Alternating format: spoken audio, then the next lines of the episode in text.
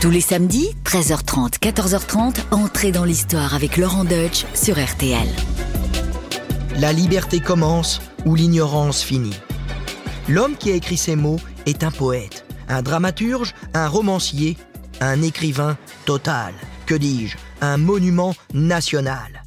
Il nous a fait rêver avec Notre-Dame de Paris, il nous a fait pleurer avec Les Misérables, et surtout, il nous a fait réfléchir au sens des choses, la liberté, la beauté, la grandeur.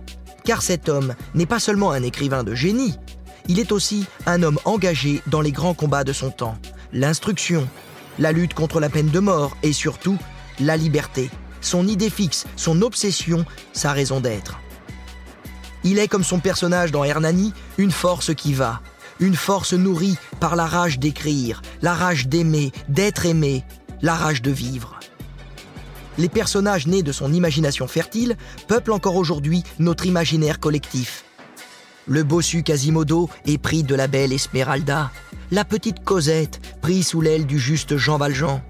Ce sont plus que des personnages couchés sur du papier, ce sont des modèles vivants, des parangons, des archétypes.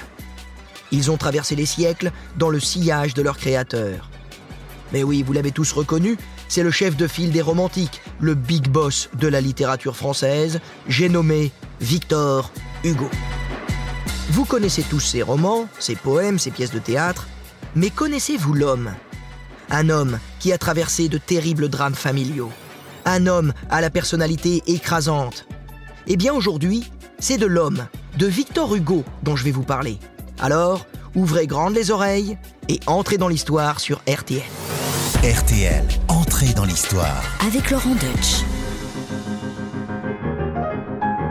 Victor Hugo est né à Besançon le 26 février 1802, à l'orée du siècle. Un siècle qu'il traversera presque en entier d'un pas déterminé, d'un pas de géant au son des trompettes de la renommée. Pourtant, à sa naissance, le petit Victor est un frêle nourrisson à la santé fragile. Ses parents craignent même qu'il ne passe pas l'hiver. Mais Victor a un destin. Les bonnes fées se sont penchées sur son berceau. Les muses l'attendent.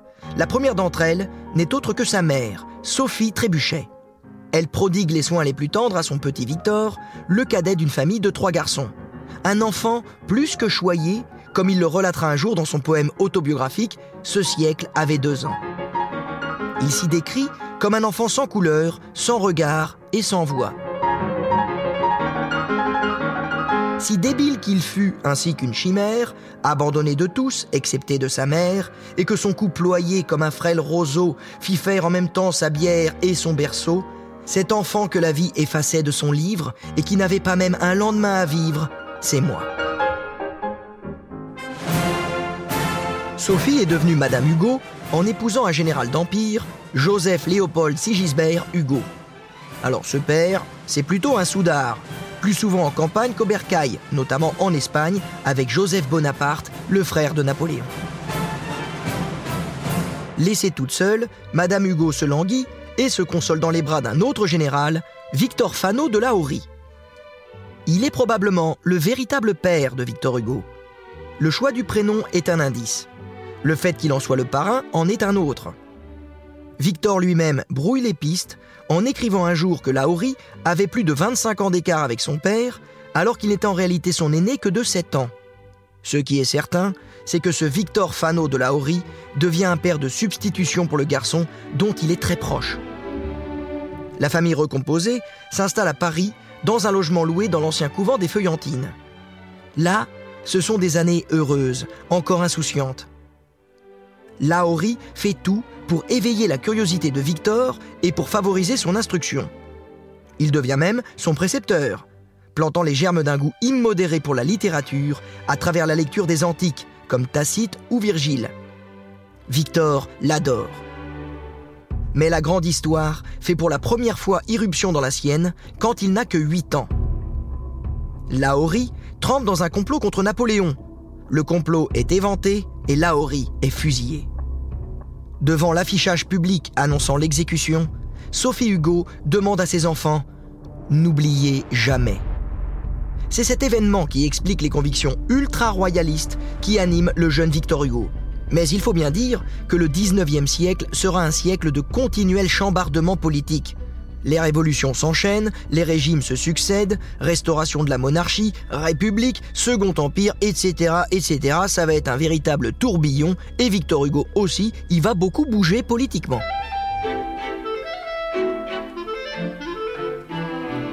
Notre petit Victor a 13 ans quand le roi Louis XVIII revient sur le trône pour de bon.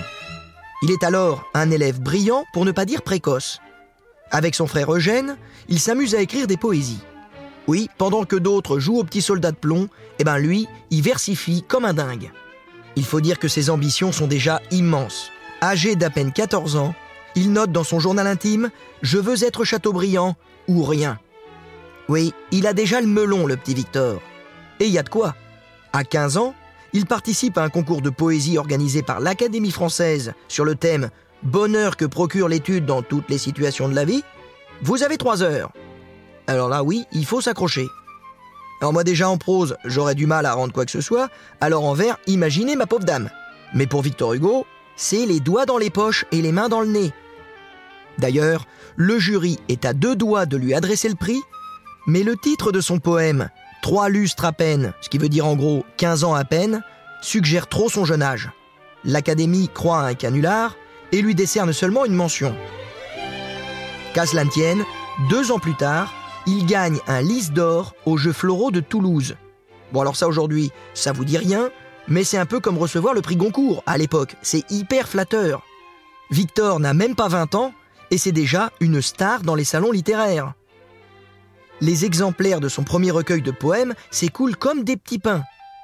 Même Louis XVIII en possède un dans sa bibliothèque. Le roi lui octroie même une pension annuelle de 1000 francs, qui est quand même une, coquette somme à l'époque, ce qui permet au jeune écrivain de vivre de sa plume. Le rêve. Victor Hugo peut regarder l'avenir avec confiance. Il a déjà trouvé sa place au sein de la République des lettres. Mais il a encore tout un empire à conquérir. Et oui, il a une œuvre à bâtir. À 20 ans, Victor Hugo est un auteur plus que prometteur. Mais c'est aussi un cœur à prendre. Il rêve d'épouser son amie d'enfance, Adèle Fouché, une jolie brune, au regard de braise et aux boucles à l'espagnol, qui dans le cœur de Victor a peut-être quelque chose de la belle Esmeralda. C'est avec elle qu'il jouait à des jeux innocents dans le jardin sauvage des Feuillantines. Depuis, les deux enfants ont grandi. Ils sont moins innocents avec la poussée de sève qu'est l'adolescence. Elle est alors son Adèle chérie et lui signe ton mari fidèle. C'est-il pas mignon ça Bon alors, autant vous le dire tout de suite, les parents respectifs ne sont pas très chauds à l'idée d'un mariage. Et pour ne rien arranger, Eugène, le frère de Victor, est lui aussi éperdument amoureux d'Adèle. Sa mère aussi s'oppose au mariage, trouvant que la promise n'est pas assez prometteuse. Victor se soumet, mais continue à écrire en cachette. C'est la mort de sa mère qui lui permet d'épouser son Adèle trois ans plus tard dans une chapelle de l'église Saint-Sulpice. Dans un premier temps, le couple file le parfait amour. Adèle enchaîne les grossesses, ils auront cinq enfants. Léopold, un enfant mort-né, puis Léopoldine, nommée ainsi comme pour conjurer le mauvais sort, mais bon, bah, je vais pas vous spolier la suite de l'histoire. Hein. Elle sera l'aînée, l'enfant chéri du poète. Puis viendront Charles, François-Victor et enfin Adèle, la petite dernière. La petite famille loge dans une grande maison de la place royale, aujourd'hui place des Vosges, dans le quartier du Marais à Paris. D'ailleurs, euh, si c'est pas déjà fait, je vous invite à visiter cette maison, encore dans son jus, tout imprégnée de l'esprit du grand homme, à travers son mobilier et ses nombreuses reliques. Et c'est dans cette maison que Victor travaille d'arrache-pied à ses futurs chefs-d'œuvre. La gloire vient très vite et il se lie d'amitié avec toute la fine fleur des auteurs romantiques. Alfred de Vigny, Lamartine, Dumas, Nerval ou encore Théophile Gautier, rien que ça. Ces jeunes romantiques ont le vent en poupe. Ils fantasment sur les ruines de l'Antiquité, rêvent de terres inconnues, de paradis perdus. Ils s'habillent de façon excentrique, s'enivrent et consomment avec délectation des substances aujourd'hui illicites. Eh oui, que voulez-vous, c'est la jeunesse rock'n'roll de l'époque. Il rejette la société bourgeoise, terne et figée. Il brûle d'en découdre avec la vieille garde de la littérature. Une grande occasion se présente en 1830 lors de la première représentation d'une pièce de théâtre de Victor Hugo, Hernani. Dans cette pièce, Hugo bouleverse les codes du théâtre classique, aux grandes dames du monde académique. Lors de la première à la Comédie Française, le 25 février 1830, les deux camps sont face à face. Les jeunes avant-gardistes assurent la claque et les provocations. Le spectacle est alors aussi bien sur scène que dans la salle. On va appeler ça la bataille d'Hernani. La pièce défraye la chronique et Hugo, qui aime être au centre de tout, s'impose aussitôt comme le chef de file de ce courant romantique. Un an plus tard, Victor Hugo jette un nouveau pavé dans la mare. Et cette fois, c'est un coup de maître. Mais dans un tout autre registre. C'est Notre-Dame de Paris. Son succès ne sera jamais démenti au point d'inspirer des films, des comédies musicales et de se hisser encore aujourd'hui en tête des ventes au lendemain du terrible incendie de la cathédrale en 2019. Oui, on va passer sur l'incendie de la cathédrale Notre-Dame parce que rien que d'y penser, ça fait encore mal au cœur. Revenons à Victor Hugo. À sa manière, il a apporté sa pierre à l'édifice majestueux, laissant glisser pour toujours les ombres de Quasimodo entre les rangées de gargouilles, ou la silhouette gracile d'Esmeralda sur le parvis. Des personnages immortels. Un chef-d'œuvre d'encre et de papier dédié à un autre chef-d'œuvre de verre et de pierre. Notre-Dame de Paris, c'est finalement la rencontre entre deux monuments. Et ça, on s'en lassera jamais. À 30 ans, Hugo est déjà un auteur consacré et un père de famille comblé. Peut-être aveuglé par la gloire, il ne sent pas que son couple bat de l'aile. Victor est un bourreau de travail, alors il délaisse un peu son épouse. Du coup, c'est l'histoire de ses parents qui se répète. Adèle va trouver du réconfort auprès d'un homme plus attentif, Sainte-Beuve, le célèbre critique littéraire. Les deux anciens amis se voueront une haine tenace. Dans ses articles, Sainte-Beuve traite Hugo de polyphème et de cyclope. Oui, je peux vous dire qu'à l'époque, espèce de polyphème, euh, c'est chaud, hein, ça fait mal. Hein. Du coup, Hugo réplique en lui donnant le sobriquet de Sainte-Bave. En fait, plus que de la jalousie, Victor, qui était quand même très autocentré, hein, très orgueilleux, eh ben, il ne pouvait pas concevoir que sa femme puisse le trahir. Il n'a donc pas de scrupule à entamer une relation avec une jeune actrice, Rencontrée en 1833 au théâtre de la Porte Saint-Martin au cours des répétitions de sa pièce à succès Lucrèce Borgia, cette actrice, c'est Juliette Drouet. Elle demeurera pendant 50 ans la maîtresse de l'ombre du grand écrivain. Une vie d'attente et de sacrifice, car Hugo exigera d'elle une vie cloîtrée, quasi monacale, avec des sorties faites uniquement en sa compagnie. Ah oui, il est comme ça, Victor Hugo. Possessif, limite, oppressant. Il exige l'exclusivité pour les autres, mais pour lui-même, euh, c'est une autre affaire, hein, du style euh, faites ce que je dis, pas ce que je fais. Du coup, Hugo trompe Juliette avec Léonie Biardonnet, une femme de lettres, qui a 20 ans de moins que lui. Il est fou de cette belle blonde, pleine d'esprit et accomplie. Il lui écrit des lettres enfiévrées d'amour. Il lui adresse un jour un de ses livres avec cette dédicace à Madame Léonie. On voit en vous, pur rayon, la grâce à la force unie. Votre nom, traduction de votre double génie, commence comme lion et finit comme harmonie. Faut quand même reconnaître que ça claque plus qu'un texto ou un message sur Tinder. Alors du coup, résumons-nous, hein, euh, il y a une sorte de triangle amoureux qui s'installe dans la vie de Victor Hugo, entre sa femme Adèle, sa maîtresse officielle Juliette et la jeune Léonie, auquel il faudrait aussi rajouter les nombreuses amendes de passage, hein, en particulier les actrices. Oui, les actrices, les cocottes, hein, comme on les appelle, elles ont vraiment la cote en ce milieu du 19e siècle. Oui, s'afficher au bras de l'une d'entre elles est un signe extérieur de réussite. Mais le triangle amoureux, euh, vous le voyez venir, c'est un peu comme le triangle des Bermudes, ça ne peut pas tenir, il y a de la jalousie dans l'air. Un jour, Léonie envoie à Juliette les lettres que Hugo lui a adressées. Juste comme ça, pour la faire criser. Elle espère aussi par ce geste influencer une rupture. Juliette est effondrée. On l'imagine, la pauvre, les yeux humides, parcourant la prose enflammée de l'homme de sa vie à destination de sa rivale. Mais c'est Léonie qui finira par sortir du triangle, tandis que Juliette, la fidèle, le restera jusqu'au bout. Eh oui, patience et longueur de temps font plus que force ni que rage. Victor Hugo, romancier prolifique, avait bien avant l'heure inventé Lolita. Victor Hugo, avare et tyrannique, aimait les fruits délicats. Au milieu du 19e siècle, Victor Hugo est au sommet de sa gloire. Il est loin d'imaginer que les vents mauvais de la tragédie, qui frappent ses personnages fictifs, vont heurter son propre entourage et le blesser dans sa chair. À commencer par sa fille aînée, sa fille adorée, Léopoldine. Il l'aime tellement qu'il ne peut se résoudre à la laisser quitter le nid familial au bras d'un autre homme que lui-même. Léopoldine est en effet amoureuse d'un jeune homme, Charles Vacry, fils d'un armateur du Havre. Elle n'a que 14 ans. Ma fille est bien trop jeune et ce Vacry bien falot, tranche Hugo. C'est sympa pour le prétendant. Alors, Léopoldine patiente.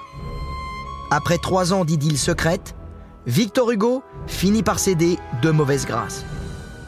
Il fait tout pour retarder les noces, au point même de prétexter une paralysie de la main pour ne pas devoir signer le registre de mariage. Tiens, chose amusante, dans Les Misérables, Jean Valjean aussi, fin d'avoir le pouce blessé pour ne pas avoir à signer l'acte de mariage entre Marius et Cosette. Vous l'avez compris, il y a du Hugo dans Valjean. Le mariage sera quand même prononcé et Léopoldine et Charles peuvent donc convoler en juste noces. Seulement, sept mois plus tard, la tragédie frappe. À Villequier, en Normandie, Léopoldine et son mari montent à bord d'un canot pour une petite virée sur la Seine. Soudain, un tourbillon de vent s'élève, s'abat sur la voile et fait brusquement chavirer le canot. Léopoldine ne sait pas nager. Charles, lui, est un excellent nageur. Il tente tout pour sauver sa femme, qui sous l'eau se cramponne désespérément au canot renversé. Charles plonge, replonge, en vain. Alors, dans un élan de désespoir, il plonge une dernière fois pour rejoindre son épouse et ne plus la quitter dans la mort. Les deux jeunes mariés périrent noyés ensemble. Léopoldine n'avait que 19 ans. Victor Hugo apprend la terrible nouvelle par la presse, de retour de voyage. Vous pouvez l'imaginer, il est anéanti. Sa Léopoldine chérie n'est plus. La mort de sa fille inspirera au poète son plus célèbre poème, Demain dès l'aube, paru dans le recueil Les Contemplations. Évidemment, je ne résiste pas à l'envie de vous lire le premier quatrain. Demain, dès l'aube, à l'heure où blanchit la campagne, je partirai. Vois-tu, je sais que tu m'attends. J'irai par la forêt, j'irai par la montagne. Je ne puis demeurer loin de toi plus longtemps.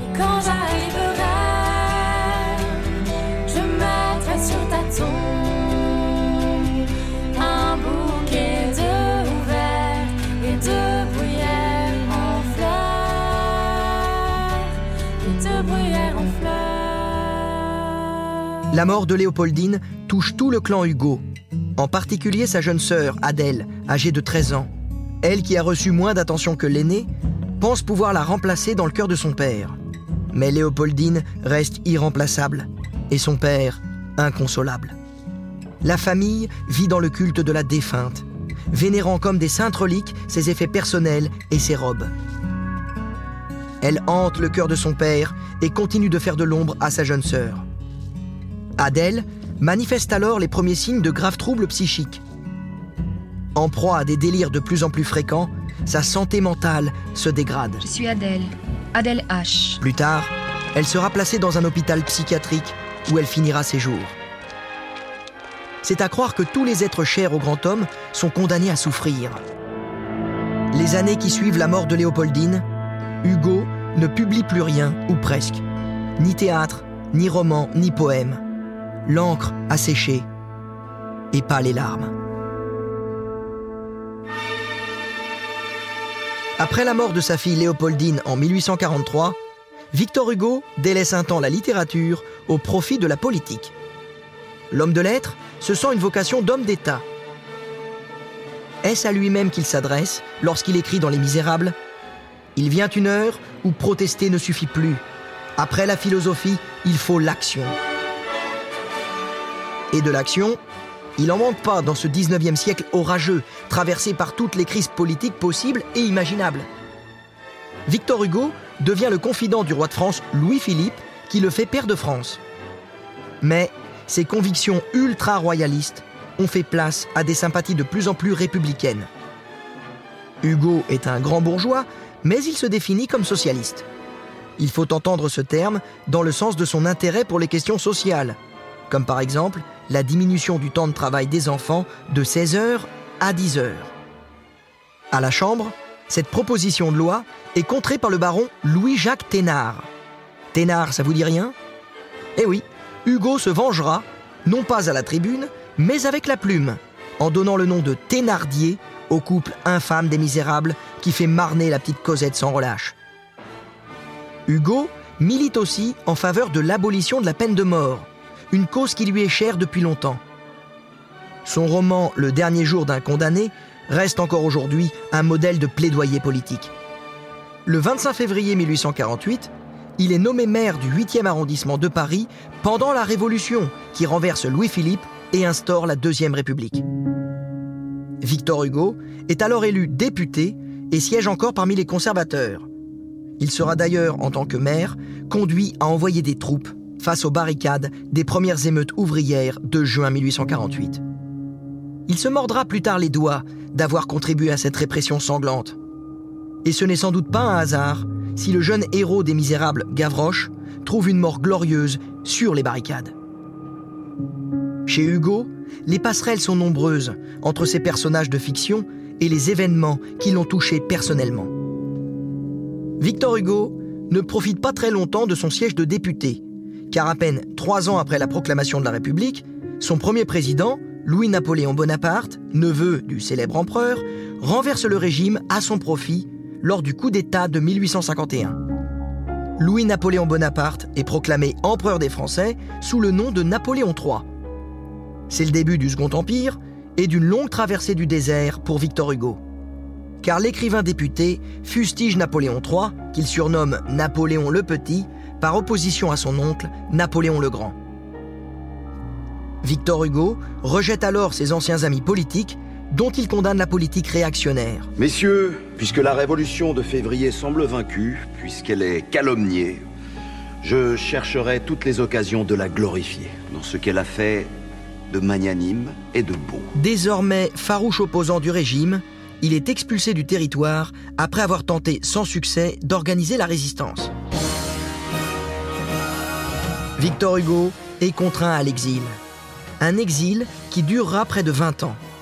Il part d'abord s'installer à Bruxelles, où il est rejoint par sa fidèle maîtresse, Juliette Drouet. De la Belgique, il écrit Napoléon le Petit, pamphlet interdit en France, mais qui circule quand même sous le manteau. Du coup, la situation devient tendue et la Belgique refuse de le garder plus longtemps sur son territoire. Il la quitte après un séjour de huit mois. Il met alors le cap sur les îles anglo-normandes. D'abord Jersey, puis Guernesey, où il pose enfin ses malles. Il achète la maison qui deviendra le symbole de son exil, Hauteville House. Tout comme celle de la place des Vosges, la maison de Guernesey est ouverte au public et semble encore hantée par le fantôme de Victor Hugo. Il faut dire que c'est lui qui a pensé à toute la décoration, de la cave au plafond. Un belvédère coiffe le troisième étage. C'est là que le poète, seul face à la mer, peut contempler l'immensité et méditer sur sa vie d'exilé. L'exil est une espèce de longue insomnie, écrit-il un jour. À Hauteville House, Hugo, l'écrivain, retrouve du poil de la bête. Son inspiration est intarissable. Il tombe coup sur coup des chefs-d'œuvre de la littérature française, Les Misérables, Les Travailleurs de la mer, L'homme qui rit ou encore La légende des siècles, une œuvre poétique monumentale où Hugo raconte l'histoire de l'humanité des origines jusqu'à la fin des temps. Rien que ça. C'est une nouvelle Énéide, une nouvelle Bible, et Victor Hugo en est le seul prophète. Du fond de son exil, Hugo reçoit la visite de ses amis, dont son frère de lettres, Alexandre Dumas.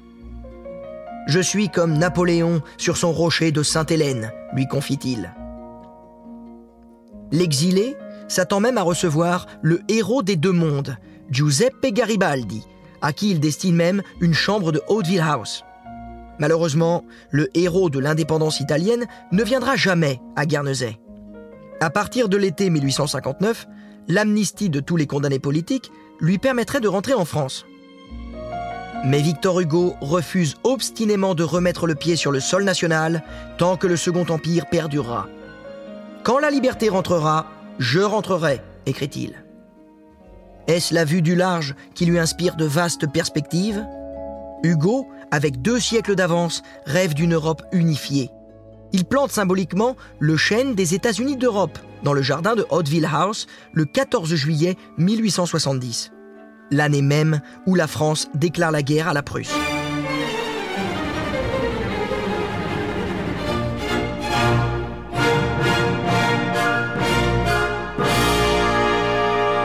Une guerre qui s'achève par la cuisante défaite de Sedan et fait chuter l'empereur. À son tour, Napoléon III doit partir en exil. Victor Hugo, lui, peut enfin rentrer en France. Et il n'a pas encore écrit son dernier mot. Après un exil de presque 20 ans, Victor Hugo revient en bonne terre de France le 5 septembre 1870, le lendemain même de la proclamation de la Troisième République. Tout un symbole. Il est accueilli triomphalement par les Parisiens et il est élu sans problème député à l'Assemblée nationale. Seulement voilà, il démissionne à peine un mois plus tard pour protester contre l'invalidation de l'élection de son ami Garibaldi en tant qu'étranger, alors que celui-ci avait pourtant vaillamment combattu pour la France lors de la guerre de 1870. Ses positions virulentes contre la féroce répression de la commune lui valent aussi quelques revers électoraux. Victor Hugo, on peut pas lui enlever, il dit ce qu'il pense, quoi qu'il en coûte. Il se replonge alors dans la littérature et écrit son dernier roman, 93. Un roman qu'il méditait depuis longtemps et qui livre le fruit des réflexions d'une vie entière sur la Révolution française. L'œuvre a pour toile de fond la guerre en Vendée. Le vieil Hugo, profondément républicain, semble dialoguer avec le jeune Hugo, ultra-royaliste, dans cette fresque magistrale où, au-delà des régimes politiques, c'est la grandeur d'âme qui triomphe. Une pure merveille, ça, je vous le recommande. À 80 ans passés, Victor Hugo est une gloire nationale, admiré dans le monde entier. Il entre de son vivant dans la légende. On rebaptise même l'avenue parisienne où il réside avenue Victor Hugo. Ça, c'est pratique pour le courrier. Destinataire Victor Hugo, lieu de destination Victor Hugo. Ah là, il n'y a pas grand monde qui peut en dire autant. Mais le véritable bonheur de Victor Hugo, au soir de sa vie, n'est ni dans le combat politique, ni dans l'écriture de ses chefs-d'œuvre, mais tout simplement dans les yeux de ses petits-enfants, Georges et Jeanne. Le vieil Hugo s'émerveille devant ces chères têtes blondes, en lesquelles il voit tout le mystère de la vie. Nul n'ira jusqu'au fond du rire d'un enfant. C'est l'amour, l'innocence auguste épanouie, c'est la témérité de la grâce inouïe, la gloire d'être pur, l'orgueil d'être debout, la paix, on ne sait quoi d'ignorant qui sait tout. Ce rire, c'est le ciel prouvé, c'est Dieu visible. Oui d'accord, c'est bien joli, mais c'est quand même pas lui qui change les couches et qui se relève la nuit pour donner les biberons. Le pape de la littérature, à la barbe blanche de prophète, est devenu un papy gâteau. Mais pas gâteux, hein, il continue à écrire, notamment le recueil de poèmes L'art d'être grand-père. Il faut dire que ses petits-enfants sont la seule famille qui lui reste. Tous ses enfants sont morts, sauf Adèle qui végète encore dans son asile psychiatrique. Hugo a même survécu à toutes les femmes qu'il aimait. Adèle Fouché, Léonie Biardonnet et la pauvre Juliette Drouet qui a passé sa vie dans l'ombre, à l'attendre, à l'accompagner en exil et à lui écrire près de 22 000 lettres. Dans la toute dernière, quelques mois avant sa mort, elle avait écrit Je ne sais pas où je serai l'année prochaine à pareille époque, mais je suis heureuse et fière de te signer mon certificat de vie pour celle-ci par ce seul mot Je t'aime. C'est pas beau ça? Hugo, quant à lui, avait écrit dans L'homme qui rit La vie n'est qu'une longue perte de tout ce qu'on aime. Oui, ça par contre, ça remonte pas le moral. Bon, et puisqu'on est dans le crépusculaire, Victor Hugo aussi finit par s'éteindre le 22 mai 1885, soit le jour de la Sainte Juliette. Hasard du calendrier, hommage inconscient ou preuve que notre homme est resté un romantique jusqu'à son dernier souffle? Il avait 83 ans. On lui fait des funérailles grandioses. C'est tout le peuple de Paris, et même de France, et même de l'étranger, qui se masse le long de l'itinéraire du cortège funèbre. Imaginez l'émotion quand celui-ci passe non loin de Notre-Dame de Paris. Pour dernière demeure, on a choisi pour lui le Panthéon, qui après la Révolution française est redevenu une église. Avec Victor Hugo, il redevient le lieu de repos des grands hommes honorés par la patrie reconnaissante. Chaque homme dans sa nuit s'en va vers sa lumière, avait écrit Victor Hugo dans les Contemplations. Le géant des lettres a rejoint la sienne, et elle est si éblouissante qu'elle continue, par-delà les siècles, de nous éclairer. Laurent Deutsch sur RTL, entrée dans l'histoire. Eh bien, j'espère que ce petit voyage sur les traces de l'immense Victor Hugo vous aura captivé. Vous avez vu, j'étais sans voix. C'est quand même l'auteur que je préfère et j'arrive pas à en parler, mais rassurez-vous, on a la chance d'avoir à nos côtés un spécialiste, Jean-Marc Ovas. Vous êtes professeur de littérature à la Sorbonne. Vous êtes surtout biographe de Victor Hugo, avec deux tomes parus en 2001 et en 2008 aux éditions Fayard. Donc vous êtes l'homme de la situation pour nous raconter un petit peu Victor Hugo. Moi, je l'adore. On dit de lui enfin c'est lui qui le dit, qu'il est né avec le siècle, c'est vraiment l'homme du 19e siècle, ce siècle si bouillonnant, si, tourbillonnant, qui a, tout vu passer. Victor Hugo aussi, c'est vraiment un personnage qui a beaucoup évolué. Oui, mais ce qui est intéressant de, constater, c'est que c'est un homme siècle, comme il le dit lui-même, effectivement, mais surtout, il a évolué toujours dans le même sens, parce qu'on lui a beaucoup reproché euh, de dire une chose et son contraire, d'avoir une position politique et son contraire. C'est pas vrai. C'est vraiment régulier. Il est parti, euh, comme vous l'avez raconté du reste, de l'ultra-royalisme de son enfance, euh, lié à son éducation, pour arriver à siéger à l'extrême gauche du Sénat, l'extrême gauche de l'époque. Euh, mais tout cela a été long, une évolution toujours dans le même sens, toujours vers plus de liberté, euh, de soucis des autres. C'est un, parcours euh, véritablement modèle et, exemplaire. Et cette ligne, justement, cette, évolution, on la retrouve dans son œuvre. Je sais pas vous, mais moi, c'est le seul auteur français que j'arrive à reconnaître euh, en lisant. J'arrive pas pour les autres, il y en a qui y arrivent, hein, c'est des spécialistes. Mais par contre, Victor Hugo, on le reconnaît avec ses phrases très équilibrées, ses balanciers, avec ses oxymores. Il emploie un mot et son exact contraire dans la même phrase. Il y a un équilibre incroyable. C'est peut-être à l'image de sa vie, justement, de cette évolution. En tout cas, c'est selon lui la marque des grands écrivains, la marque des génies. Il n'y en a pas tant que ça dans l'histoire de la littérature mondiale. Il en fait la liste dans un livre qui s'appelle William Shakespeare. Shakespeare étant l'un des plus grands. Tout est dans l'antithèse. C'est Shakespeare aussi qu'il fait et c'est son grand modèle. Il est euh, véritablement, effectivement, l'auteur que l'on reconnaît euh, à son style. Il dit des grands écrivains qu'il frappe la langue comme une monnaie et qu'on les reconnaît comme ça. Ah ben c'est vraiment le cas avec lui.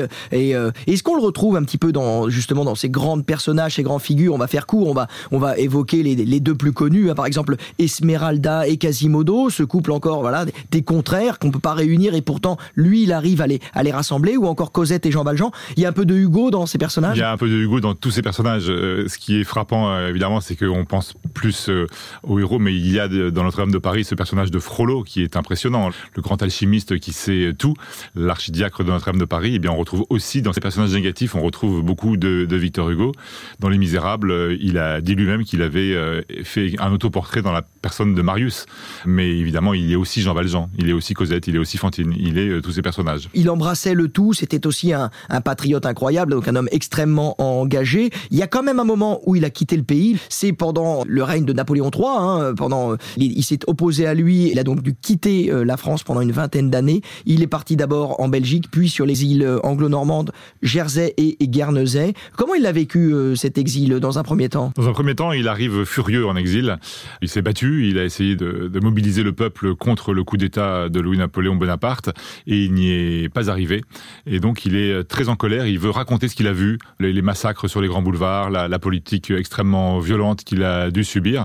Et puis il est chassé du territoire, alors qu'il est quand même député. C'est pas un exil volontaire comme on l'a écrit quelquefois. Ce sera un exil volontaire à partir de 1859, donc pendant huit ans après, au moment où il y aura une amnistie décrétée par euh, Napoléon III. Mais les huit premières années, Hugo est interdit et chassé de France. Il perd euh, tous ses droits d'auteur. Son théâtre est interdit. Alors c'est quand même pas rien puisque c'était une des sources principales de revenus euh, pour un auteur à l'époque. Et donc euh, il se retrouve dans une situation incroyable. Il était quasiment au sommet des honneurs en étant un grand dignitaire, académicien. Il avait été pair de France, il était député. Et puis d'un seul coup, il se retrouve en étant un proscrit plus rien, et comme il le dit lui-même. Et c'est un choc euh, véritablement incroyable qui lui a donné l'occasion de commencer finalement une deuxième carrière à peu près à 50 ans, au milieu de sa vie. Eh bien, c'est un nouvel Hugo qui apparaît en exil. Alors, il n'est pas complètement différent du précédent. Il y a toujours le même style, on reconnaît l'écrivain, mais il est renouvelé et il commence une nouvelle carrière avec une dimension supplémentaire. Et toutes ses grandes œuvres, en fait, les œuvres les plus célèbres datent de l'exil. Hein, Châtiment, Les Contemplations, La Légende des siècles, Les Misérables, tout ça, euh, c'est euh, à peu près entièrement écrit pendant l'exil. Et il est isolé euh, pendant son exil, il est seul ou au contraire pas du tout oublié et du public et, euh, et de ses contemporains, ses co-légionnaires, les écrivains, les artistes, les hommes politiques, il n'est pas oublié quand Ça même. dépend des périodes. Au début, il est encore entouré parce qu'il n'est pas le seul à avoir été chassé de France. Ils sont quand même un certain nombre. Mais euh, rapidement, Napoléon III décrète des amnisties partielles, donc beaucoup reviennent. Il arrive à venir avec sa famille au début à Jersey. Il est entouré par sa famille. Et puis sa famille en a assez de l'exil. Et euh, c'est sa femme, ses enfants, tout le monde le quitte. Sauf euh, sa maîtresse Juliette Drouet qui reste avec lui pendant tout l'exil. Et la deuxième partie de son exil, l'exil qu'on a peut appeler volontaire puisqu'il reste en ne reconnaissant pas à Napoléon III le droit de, l'autoriser à revenir, eh bien, dans cette deuxième partie de l'exil, il vit euh, véritablement euh, quasiment seul et c'est comme ça qu'il reprend Les Misérables et qu'il écrit toute son œuvre. Il y a quelque chose qui est assez amusant aussi avec Victor Hugo pendant l'exil, qu'on on soupçonne pas trop, c'est qu'il savait un peu tout faire. Il était décorateur, il était évidemment peintre, il était artiste, il était poète, il était, il était complet. Et je crois, alors ça on l'a pas évoqué, il s'est adonné au spiritisme, aux fameuses tables tournantes. Racontez-nous ça. C'était dans la première partie de l'exil, donc quand il était à Jersey avec sa famille, eh bien, c'est vrai que la, la famille s'ennuyait un peu et ils sont initiés euh, par Madame de Girardin qui vient les voir à la nouvelle mode qui est celle du spiritisme et des tables tournantes.